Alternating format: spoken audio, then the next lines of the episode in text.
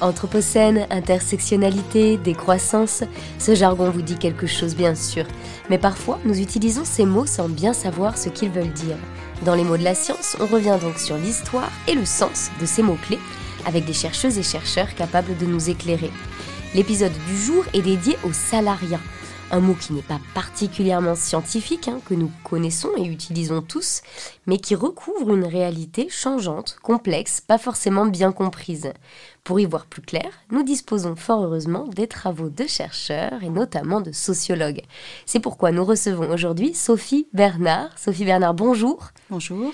Vous êtes chercheuse, professeure de sociologie à l'Université Paris-Dauphine, l'autrice de l'ouvrage Le Nouvel Esprit du Salariat, paru en 2020, qui s'intéresse précisément à l'évolution des formes de rémunération des salariés pour mieux appréhender ce qu'est devenu le salariat.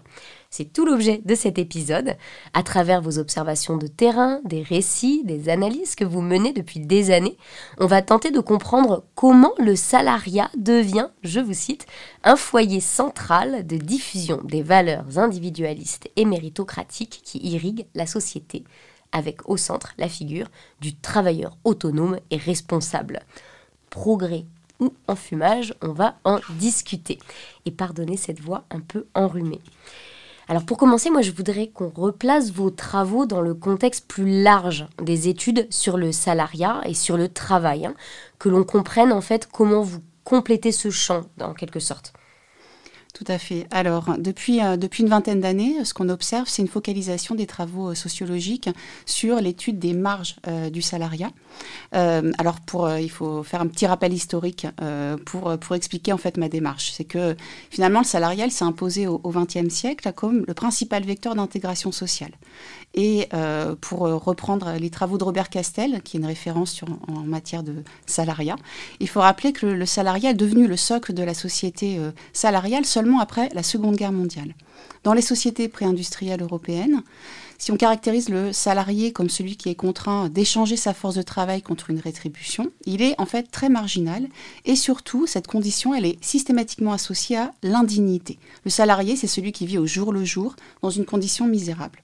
Dans la société salariale, euh, ce qui a mis du temps à se constituer, euh, c'est que euh, la reconnaissance du lien de subordination qui lie le salarié à, l'employeur a permis en contrepartie d'acquérir, d'octroyer des, des droits et des protections aux salariés.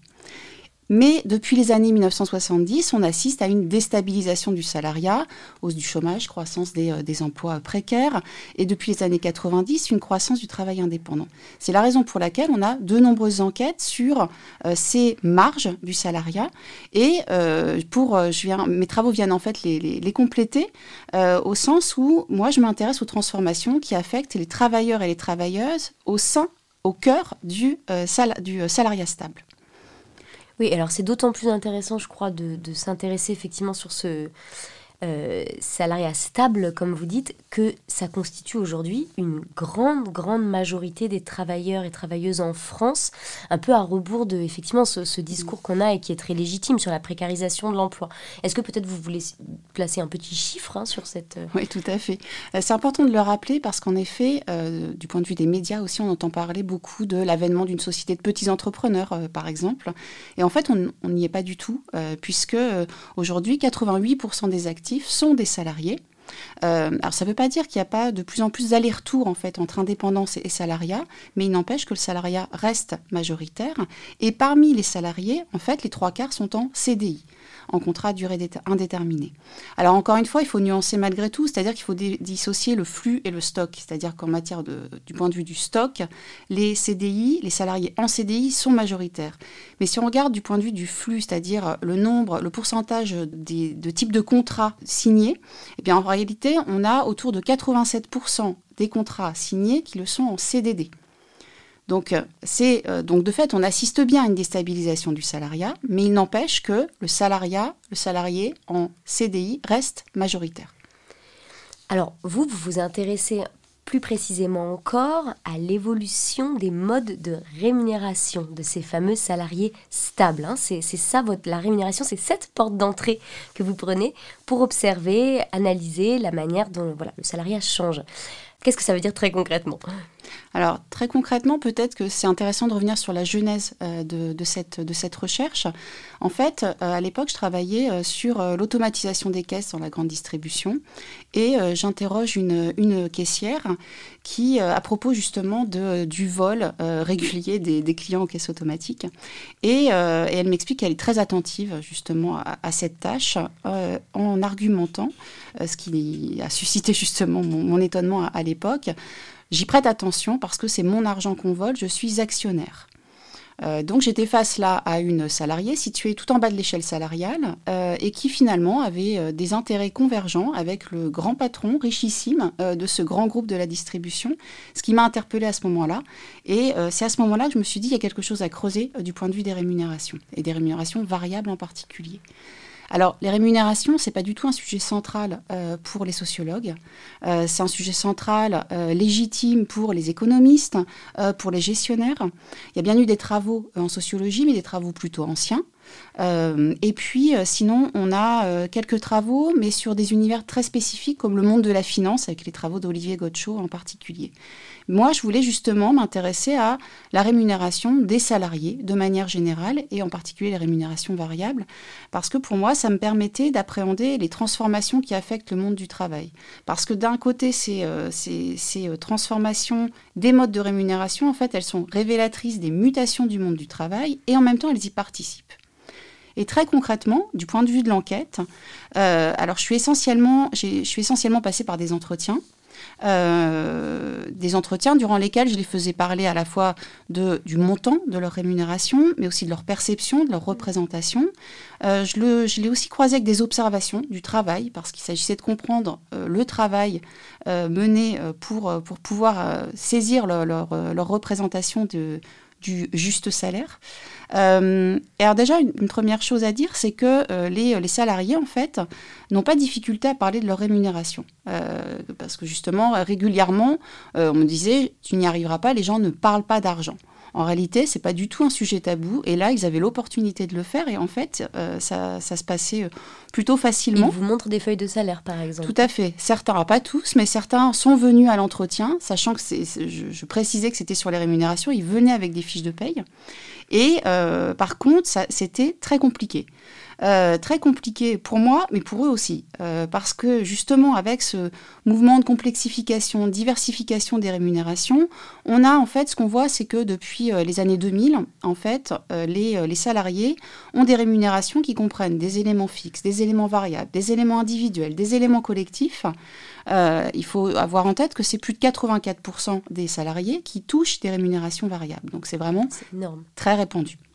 Euh, et justement, euh, et toutes ces rémunérations s'inscrivent en plus dans différentes temporalités.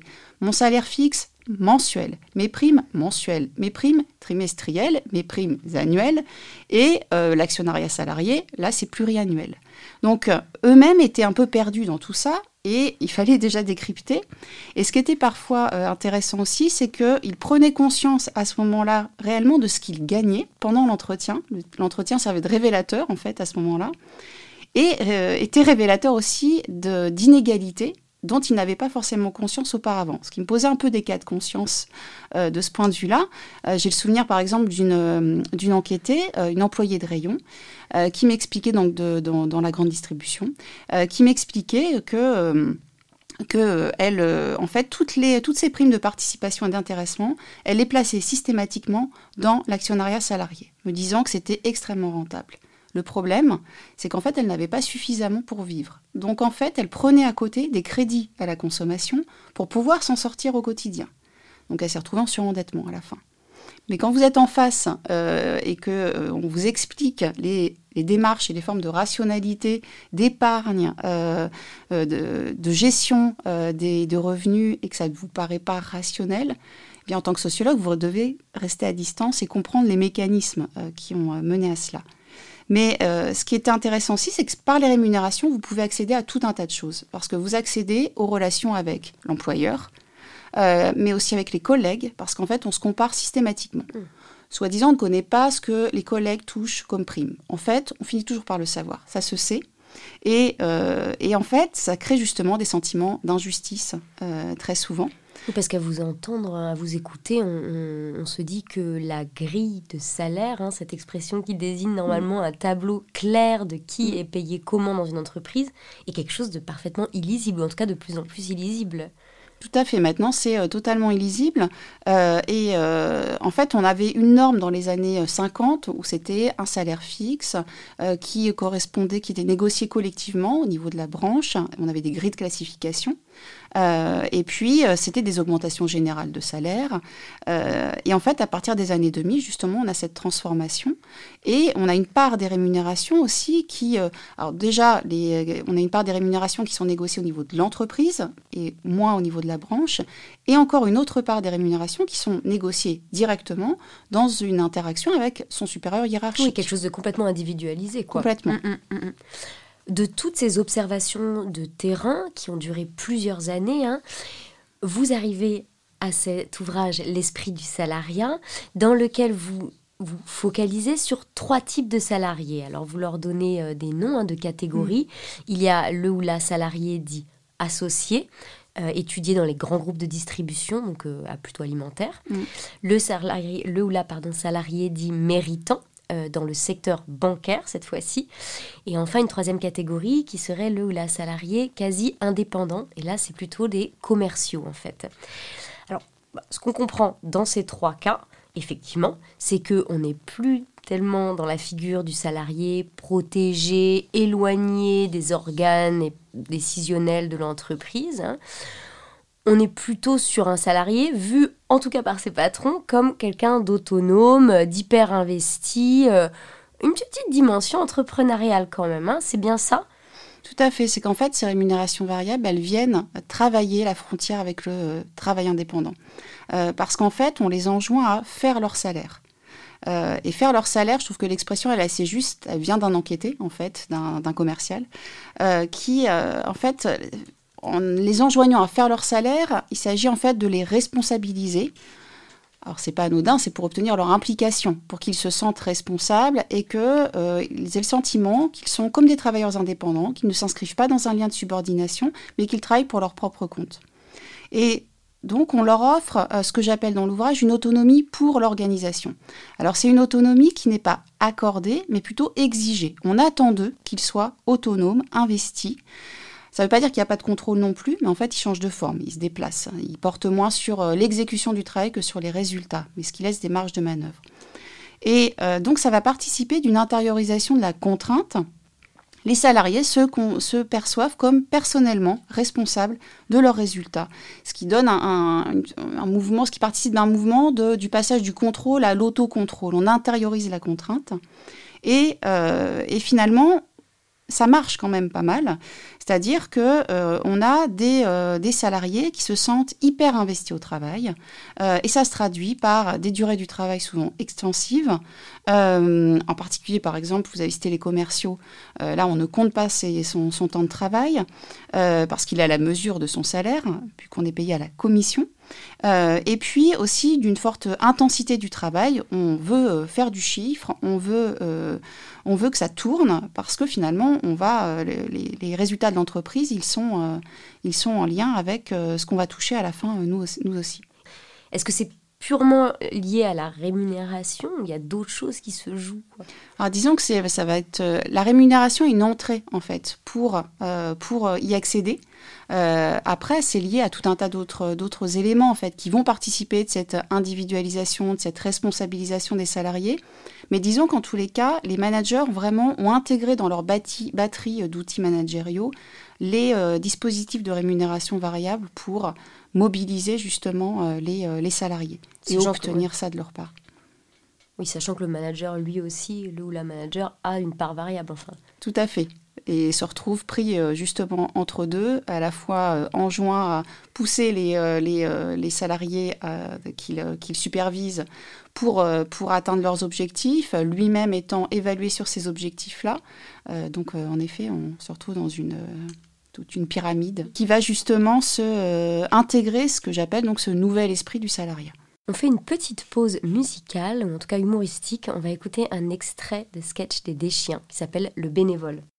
La plaie de l'entreprise, c'est le salarié. Ah, hein? Absolument. Alors le, salarié, il arrive, il est jamais content. Bah, non, non, ça va jamais. Ah, ça va jamais, ça va jamais. Ah, ça va jamais. il pense qu'à partir le soir, il pense, il pense à son chèque à la fin du mois. C'est vendredi soir, il pense à moi. Jamais content. Jamais. Il demande des augmentations. Oh, le, bénévole ne demande pas tout ça. Mais non, puisqu'il n'a rien. Voilà, exactement. Le bénévole vient avec son cœur. Hein, euh, euh, je vois. Avec son enthousiasme. Mais voilà. Et c'est ça qui compte. Et c'est comme ça qu'il se réalise dans le travail, dans l'entreprise. Atmen, Atmen, c'est un, garçon qui, qui, travaillait déjà, qui était salarié. Oui, mais pas, pas, beaucoup quand même. Pas, beaucoup. Pas beaucoup, mais quand même, faut, mais il faut quand même. Ils sont jamais contents. Ils sont jamais contents. On, on paye ils même. À l'arrivée, ils sont jamais contents. Il y a, y, a ton, y a ton petit salaire, il y a les charges, il y a les vacances, il y a, y a les retraites. Les retraites. Y a, on s'en sort pas. Il y, a tout. Bon, ben maintenant, maintenant. Maintenant, il vient avec son cœur, il est content. Et eh ben voilà. Oui, mais j'ai pas du choix. Ah, ben, voilà. voilà.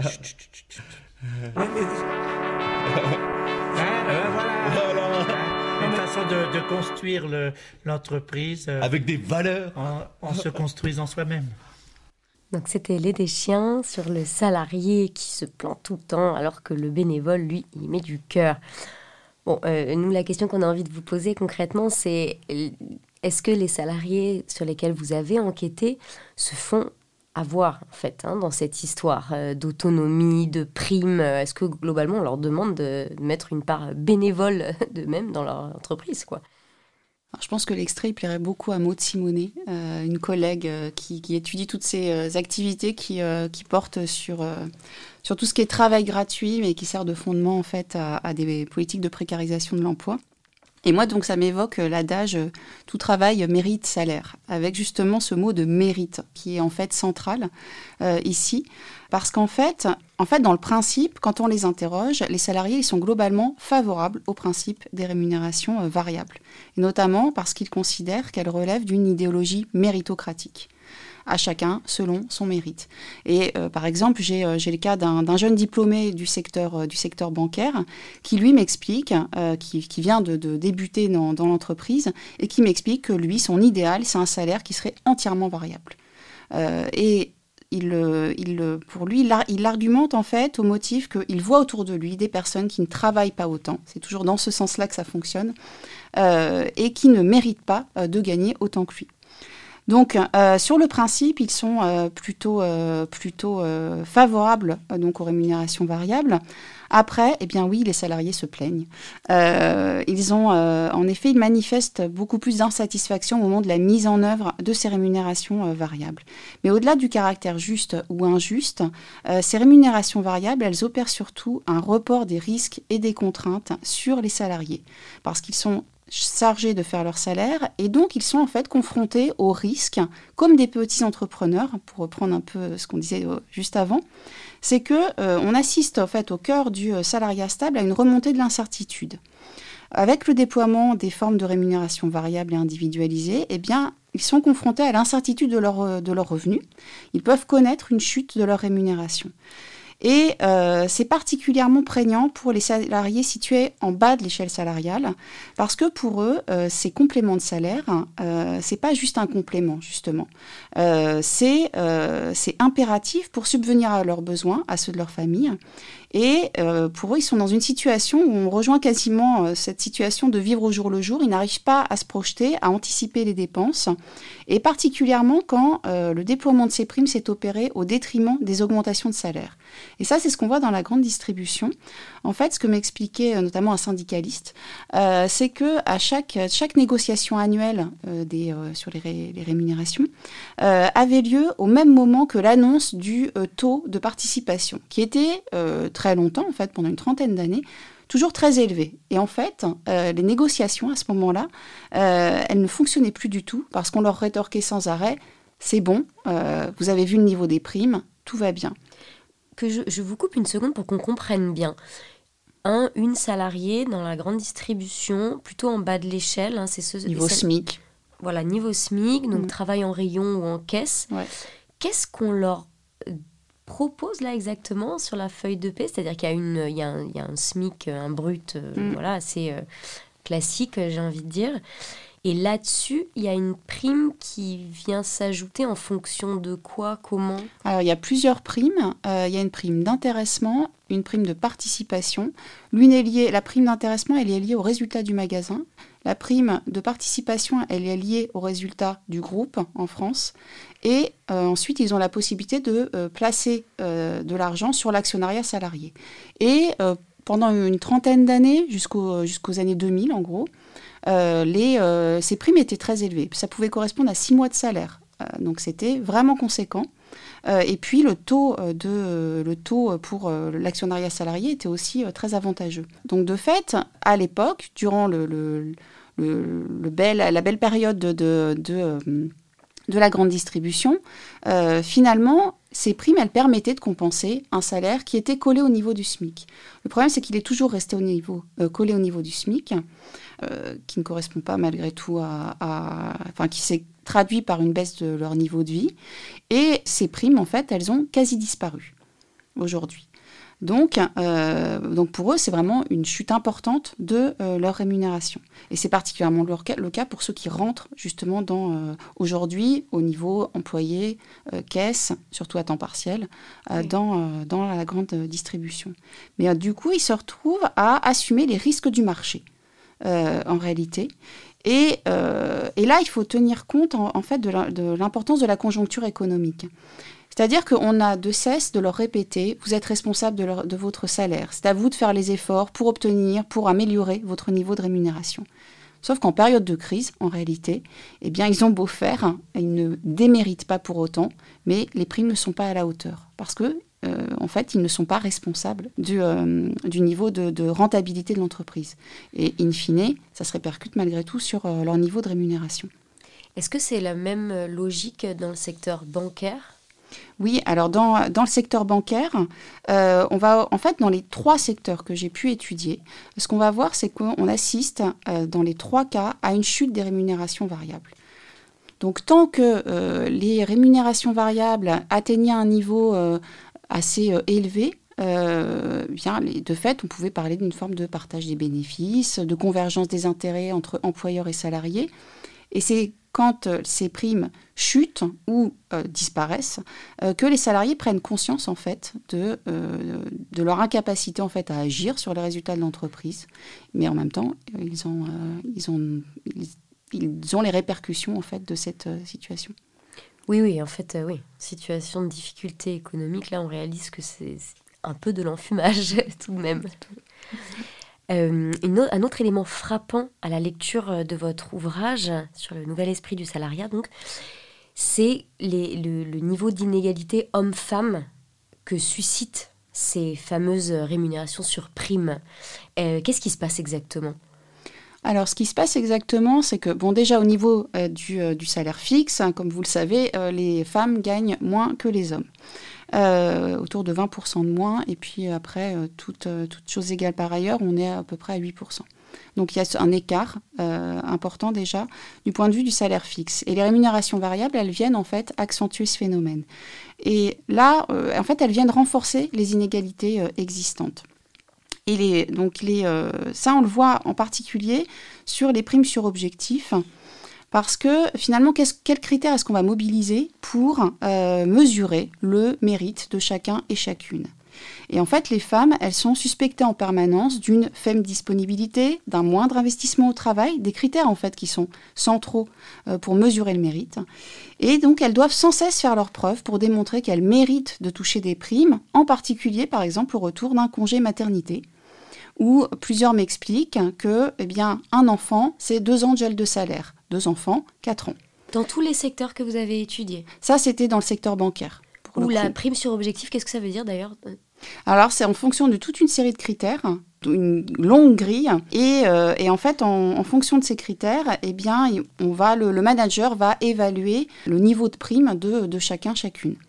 Donc, ok, donc c'est en amont même Juste que je comprenne bien. Non, euh, euh, c'est suite à l'entretien annuel d'évaluation. Du coup, c'est à ce moment-là, ils font, euh, lors de l'entretien annuel d'évaluation, le manager a toute une grille extrêmement formalisée et durant laquelle, en fait, il va mettre en scène, en tout cas, tout un, dispositif très formalisé.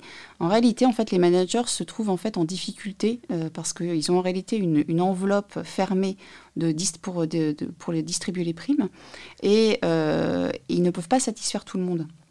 Donc en, réalité, c'est plutôt du bricolage. Euh, sous couvert d'un exercice très formalisé, très objectif, en réalité, c'est plutôt du bricolage. Et les femmes, c'est les premières à en Elles pâtir. En souffrent, Elles en souffrent directement, euh, parce que aussi, euh, ce qui va jouer, c'est que ce qu'on voit dans plusieurs enquêtes, dans la mienne, mais dans d'autres aussi, c'est que les femmes, elles sont moins enclines que leurs homologues masculins à solliciter leurs supérieurs pour négocier leur rémunération. Et donc, elles disent qu'elles sont oubliées, c'est leur terme, au moment de la distribution des primes. Euh, et, paradoxalement, euh, ce qu'il faut noter aussi, c'est que alors que les femmes, donc elles gagnent moins que les hommes, en fait, elles sont globalement plus satisfaites que les hommes de leur niveau de rémunération.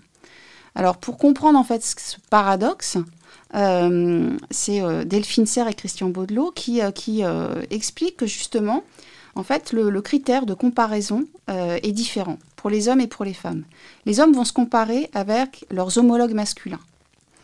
Euh, et, donc vont être plutôt insatisfaits de ce point de vue-là. Tandis que les femmes, en fait, elles vont se comparer plutôt avec leur mère. Et à ce moment-là, elles, elles tendent plutôt à avoir une amélioration de leur niveau de rémunération. En fait, en vous écoutant, on réalise que ce nouvel esprit du salariat, il se caractérise aussi par de nouvelles compétences, euh, dont celle de négociateur ou négociatrice. Le salarié doit être capable de négocier. Enfin, c'est quelque chose d'assez frappant là. Oui, ce qu'on met en avant en fait, c'est la dimension marchande et contractuelle en fait du salariat, qui rapproche justement le salarié de cette figure du petit entrepreneur. Sophie Bernard, un grand merci. C'était les mots de la science. Merci à vous.